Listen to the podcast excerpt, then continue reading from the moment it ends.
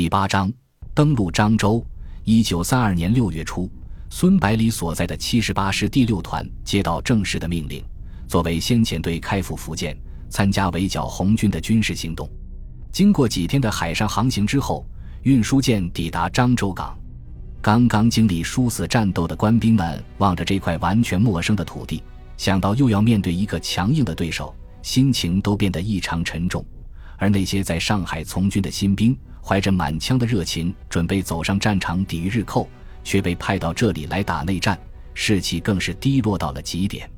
孙百里看在眼里，急在心上。如果不能很快解决这个问题，很容易出现大量的逃兵。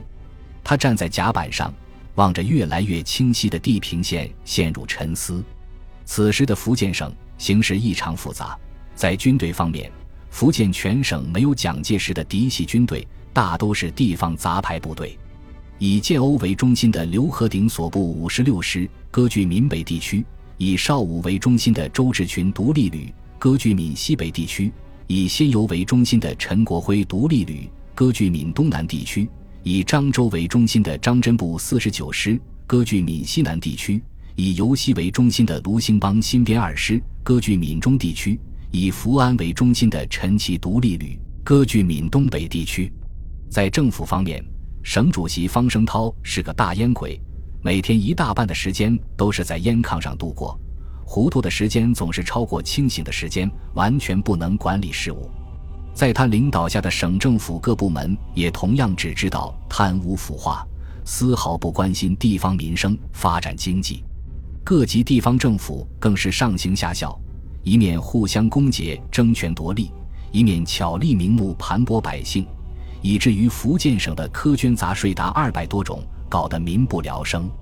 全军登陆后，团部立刻命令孙百里率领一营出城向西前进，寻找合适地点建立防御阵地，作为拱卫漳州的第一条防线，掩护后续部队登陆，同时侦察红军的情况。孙百里集合完部队。立即率队跑步穿城而过。由于这里正处在和红军交战的前线，离红军的实际控制线只有一百多公里，而且不久前被红军占领过一次，所以城里非常混乱，到处是饥民和溃兵，还有一些从红军控制区逃难过来的地主乡绅。虽然也有一些民团的士兵三五成群的在街上游荡，但是一个个没精打采的模样。显然还没有从红军的打击中恢复过来，对眼前的混乱状况视而不见，或者是无能为力吧。一些大着胆子开门营业的商户见到大队的军人从门前经过，慌忙把取下的门板又重新装上。路人也纷纷加快了脚步，希望早点离开是非之地。在这些平民百姓的眼里，不管是正规军还是土匪，都是一样，无法给他们安全的感觉。孙百里站在城西的一座小山上，望着西面连绵的群山，回想起在城中所见的情景，心情异常沉重。漳州就是现在中国社会的缩影，频繁的战乱已经使国民全部变成惊弓之鸟，不再相信任何军队。这些生活在社会底层的升斗小民，根本没有人在意他们的感受，而他们也同样对城头变幻的旗帜麻木不仁。没完没了的苛捐杂税，没完没了地征兵，他们一再的付出，所得到的却是朝不保夕的生活。很多人连果腹的一日三餐都难以为继。如果有一天外敌入侵，该如何说服他们去保家卫国呢？这样的生活值得用生命去捍卫吗？会不会有人在想，日本人来了，说不定日子还会好过一点？一声报告，打断了孙百里的思绪。他会过身，见钟武满头大汗地站在自己面前，说：“工事已经构筑完毕，营长要不要检查一下？”孙百里说：“不必了，你办事我放心。”然后担心地问道：“弟兄们士气如何？”钟武苦笑着回答道：“老兵还好，南征北战都已经习惯了，跟谁打都是一样，哪边的子弹都不长眼睛。新兵就差远了。”说什么早知道不是打日本鬼子就不参军了，被我们几个连长一通骂，现在都老实多了。看着钟午洋洋得意的表情，孙百里苦笑着说：“这样硬压下去也不是个办法。我想现在其他部队肯定也有这样的问题，军部估计头都大了。如果不能稳定军心，不用红军进攻，我们自己就完蛋了。”钟午笑笑说：“没那么严重吧？军部的老爷们肯定会想出办法的。”孙百里说：“但愿如此啊。”然后问：“侦查人员回来没有？”钟武答道：“还没有。不过听附近的老乡说，红军十几天前就撤退了。”孙百里说：“我军好几万人开赴福建，这么大的动作，对方肯定早就得到情报了。漳州濒临大海，而他们又没有海军，主动撤退，避开我军锋芒是明智之举。”随后吩咐说：“不过晚上还是要加强警戒，红军的打法和日本人大不一样，小心为上啊。”当晚。派出的侦查人员回来报告说，前进了十几公里都没有见到红军的踪迹。孙百里把情况向团部报告后，团部命令就地组织防守，待后续部队抵达后再安排新的任务。几天后，十九路军各部陆续抵达福建，分别进驻漳州、泉州和福州等地，同时派出军队西进占领被红军放弃的龙岩等地。初步建立一个比较完整的防御圈，站稳脚跟后，军部在漳州召集全军旅长以上的高级军官召开了会议，商讨下一步的行动。孙百里的一营虽然意外的被留住漳州，但是因为职位地位没有能够参加会议。不过第二天军营里就议论纷纷，说长官们分歧很大，吵成一锅粥，最后把军长气得拍了桌子，只好草草收场。会议没有商量出任何结果。当天下午，蔡廷锴的两名卫士驾车来到一营的驻地，告诉孙百里军长有请。满腹狐疑的孙百里只好立刻丢下手头的事情，随车来到蔡廷锴的官邸。孙百里一进门，蔡廷锴就迎了上来，紧紧握住他的双手，说：“百里老弟，真是很对不住，你加入我军这么长时间，都没有时间和你好好聊聊。”孙百里连忙说：“军长太客气了，您身居高位，日理万机，哪里有那么多的时间？”蔡廷锴笑着摆摆手，埋怨道：“百里老弟，叫军长就太见外了。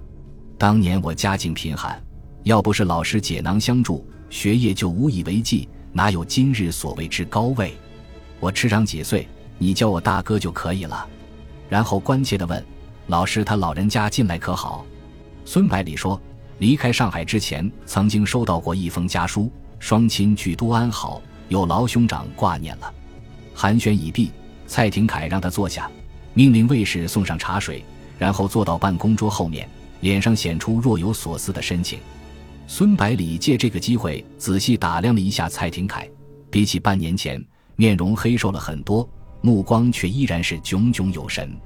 蔡廷锴沉吟了好一会，才说：“老弟。”昨天军部召开了高级军官会议，因为分歧严重，没有达成任何共识。我想你可能也听说了吧？孙百里点点头，表示对此事已有耳闻。蔡廷锴接着说：“以前我们没有自己的地盘，南征北战，长期流动，现在终于可以安定下来了。于是，相当多的高级军官开始显露出不思进取的苗头。”而实际上，十九路军的形势依然不容乐观，真是让人头痛。孙百里宽慰道：“我认为形势还不算太糟，虽然政府派我军来福建围剿共军，希望借此消耗我军，但是也同样给了我们壮大自己实力的机会。再者，福建背靠大海，退路是没有了，但是也不用担心这面的防御。我们十九路军本来就是广东的子弟兵，只要我们主动示好。”陈济棠绝对不会主动攻击。现在国人都知道，十九路军是抗日的军队，和共军接触的前线只需要保持防御的姿态，对方绝对不会甘冒天下之大不韪来进攻一支抗日的军队。北面的浙江，中央军并没有驻有重兵，所以不足为虑。只要我们制定合适的方略，控制福建，发展经济，同时整编军队，壮大自己的实力。站稳脚跟也不是很难。蔡廷锴听了他的话，感到眼前一亮，激动地说：“老弟果然是才智过人，很多想法和我不谋而合。只是经过昨天的会议，我对这些部下感到很不放心，不知你愿不愿意助一臂之力？”孙百里说：“我只是一个营长，可能帮不上多大的忙。”蔡廷锴笑着说：“我给你交个底吧。现在中央任命我为驻闽境绥公署主任，全面负责福建省的军政事务。第一步就是要整编军队。那几支杂牌军队是肯定要收编的，但是四十九。”五十六和新编二师和两个独立旅的番号却不可能再还回去了，所以要你做个旅长、师长都不是难事，关键是你愿不愿挑起这副担子。我们可是世交，相识十余年，对你我绝对放心。孙百里从椅子上站起身，郑重其事地说：“愿为兄长分忧。”蔡廷锴高兴地说：“好，果然没让我失望。”随后他和盘托出自己的计划。老弟虽然加入十九路军没有多长时间，却有很多人对你的能力赞誉有加，而谭启秀师长对你的练兵方法更是推崇备至，所以我决定把你留在漳州训练军队，同时管理附近七八个县的政务。孙百里为难地说：“编练新军没有多大问题，但是政务不是百里所长，恐怕难以胜任。”蔡廷锴说：“管理军队和政府其实有很多相通的地方。”只要你用心去做，很快就可以学会。再者，为政者只要人品好，能体察下情，就不会出什么大乱子。原来的省主席方声涛倒是熟悉政务，但是只知道贪污腐化，把福建搞得乌烟瘴气。孙百里想了想，感觉确实是这么回事，就痛快地答应下来。蔡廷锴接着说：“你就在自己所部的一营基础上扩编军队，暂时按一个旅的规模来定。”不足的员额，既可以从补充旅挑选，也可以从当地招募。你看怎么合适就怎么办。军官由你直接任命，不用军部批准，只要被个案就可以了。孙百里问：“那武器装备怎么办？”政府不可能为擅自扩编的军队提供装备。